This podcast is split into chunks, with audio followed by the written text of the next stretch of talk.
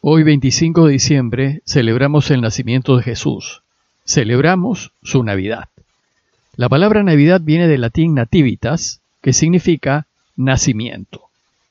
Hoy pues celebramos el nacimiento del Mesías, del Cristo, aquel que ha venido a transformar el mundo para llevarlo de nuevo a Dios. Celebramos a Emanuel, a ese Dios con nosotros, pues quien ha nacido, además de ser hombre, afirmamos que es verdadero y perfecto Dios.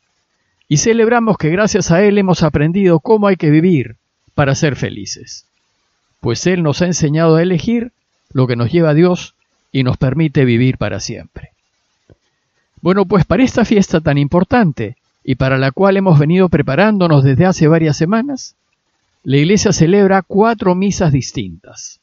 La de la vigilia, la de la medianoche o misa de gallo, la de la aurora y la del día.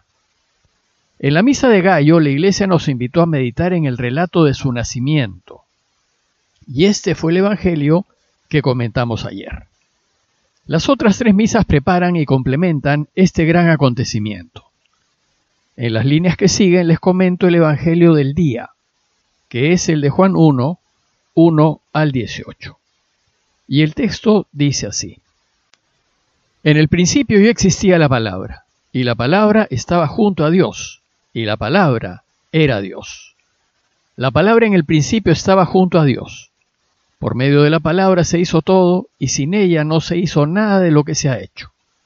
En la palabra había vida, y la vida era la luz de los hombres. La luz brilla en la tiniebla, pero la tiniebla no la recibió. Surgió un hombre enviado por Dios que se llamaba Juan. Este venía como testigo para dar testimonio de la luz para que por él todos vinieran a la fe. No era él la luz, sino testigo de la luz. La palabra era la luz verdadera, que alumbra a todo hombre. Al mundo vino, y en el mundo estaba. El mundo se hizo por medio de ella, pero el mundo no la conoció. Vino a su casa, y los suyos no la recibieron. Pero a cuantos la recibieron les da poder para ser hijos de Dios, si creen en su nombre. Estos no han nacido de sangre, ni de amor carnal, ni de amor humano, sino de Dios.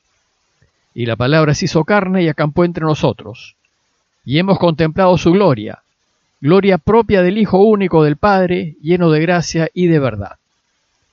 Juan da testimonio de él y grita diciendo, Este es de quien dije, el que viene detrás de mí, pasa delante de mí, porque existía antes que yo pues de su plenitud todos hemos recibido gracia tras gracia, porque la ley se dio por medio de Moisés, y la gracia y la verdad vinieron por medio de Jesucristo. A Dios nadie lo ha visto jamás. Dios Hijo único, que esté en el seno del Padre, Él es quien lo ha dado a conocer. En el Evangelio del día, la Iglesia nos invita a meditar en el prólogo del evangelista Juan. Una nota aclaratoria previa. En el siglo VI después de Cristo, un monje llamado Dionisio el Exiguo decidió fechar la historia de la humanidad teniendo como punto de partida el año del nacimiento de Jesús. Pero se equivocó en el cálculo. Y uno de sus errores fue que no contó el año cero. Los romanos no tenían el número cero. Y en la antigüedad, si bien había conciencia de un valor vacío, recién como número se empezó a usar en la India y luego los árabes, y recién se introdujo en Europa en el siglo XII. Entonces, si Jesús nació cuando aún estaba vivo Herodes el Grande, y sabemos que Herodes murió en el año 4 a.C., probablemente Jesús nació entre 4 y 6 años antes del año cero. Bueno, pues si no se sabe con exactitud el año de su nacimiento, menos aún se sabe el día. No hay absolutamente ningún registro de él. Y entonces, ¿por qué la iglesia fijó el 25 de diciembre para celebrar su nacimiento? Sucedió que en el siglo IV después de Cristo, cuando la iglesia empezó a tener libertad de culto gracias al emperador Constantino, decidió cristianizar las fiestas agrícolas que tenían los romanos. Y los romanos, a fines de diciembre, celebraban el nacimiento del sol. Las fiestas romanas del nacimiento del sol se hacían en el solsticio de invierno del hemisferio norte. Solsticio significa que el sol se detiene. Viene del latín sistere, que significa detener. Y eso tiene lugar cuando los días dejan de acortarse y empiezan a alargarse. Una fiesta equivalente en el hemisferio sur, en los Andes, es la fiesta agrícola del sol, el Inti Raimi, que es el 24 de junio, y que coincide con el solsticio de invierno del hemisferio sur. Bueno, pues como Jesús tuvo que nacer en algún día del año, la iglesia decidió utilizar las fiestas romanas del nacimiento del sol para celebrar el nacimiento del verdadero sol, de la verdadera luz, de aquella que ilumina a todo hombre que viene a este mundo. Y la iglesia entonces celebra el nacimiento de Jesús el 25 de diciembre, que es cuando se empieza a hacer notorio que el sol empieza a crecer. Dicho esto, veamos el texto de hoy, que es el prólogo del Evangelio de Juan. Este prólogo es una breve presentación de Jesús y un breve resumen de su camino. El texto inicia de forma parecida a como inicia el libro del Génesis, el primer libro de la Biblia. Dice el Génesis, en el principio creó Dios los cielos y la tierra. Y dice Juan, en el principio ya existía la palabra. El evangelista aquí nos quiere enseñar que con Jesús la creación entera tiene un nuevo comienzo. Con Él empezamos una nueva era. Y esto porque en la primera creación, la de Adán y Eva, perdimos la posibilidad de la felicidad y de la vida. En esa primera creación, los primeros hombres eligieron hacer lo que Dios no quería para nosotros, porque nos sacaba del paraíso. Y sin embargo ellos eligieron separarse de Dios. Ahora entonces, con el nacimiento de Jesús, todo empieza de nuevo. Empieza una nueva creación. Y en Jesús, Dios nos ofrece de nuevo la posibilidad de elegir por Él, de ponernos de su lado, nos permite elegir de nuevo para quedarnos con Él y hacer de este mundo un nuevo paraíso. Y Jesús nos va a enseñar que si queremos ser felices y vivir para siempre, debemos elegir siempre a Dios y lo que Él quiere. Es decir, debemos elegir siempre lo que es verdadero, justo, noble y bueno.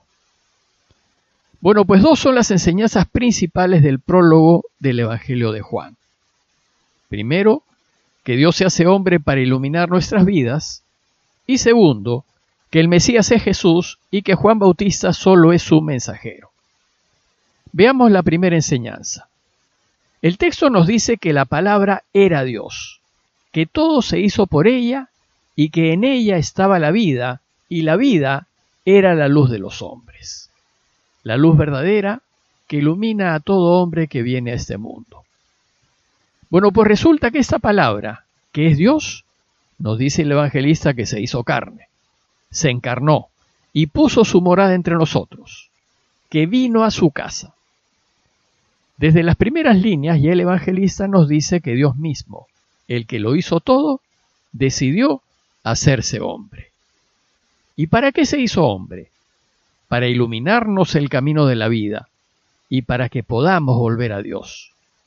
Pues dice el texto, en él estaba la vida, y la vida era la luz de los hombres. Dios pues se hizo hombre para enseñarnos a vivir y a elegir correctamente, para que de esta manera nos quedemos con Él y alcancemos la felicidad y la vida. La tarea de Jesús será enseñarnos que siempre tenemos que elegir hacer la voluntad de Dios. Por tanto, gracias a Jesús, el Padre nos ofrece de nuevo la posibilidad de volver a elegir. Y nos enseña que cada vez que tomemos una decisión, no hagamos como Adán y Eva. Debemos optar siempre por la alternativa de Dios, la que Él quiere, aquella en donde está la verdad, donde está la justicia, donde está la vida y donde está el bien.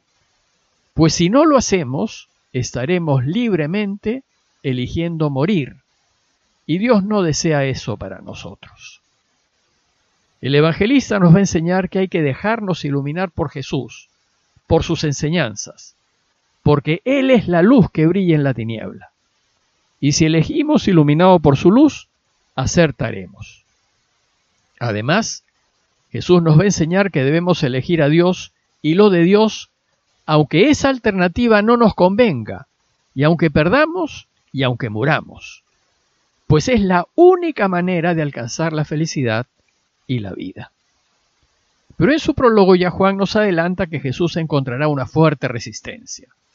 La luz brilló en la tiniebla, pero la tiniebla no la recibió. El mundo no la conoció. Vino a su casa y los suyos no la recibieron. Sin embargo, nos dice que podemos acogerlo, que podemos recibir su luz y caminar a su luz.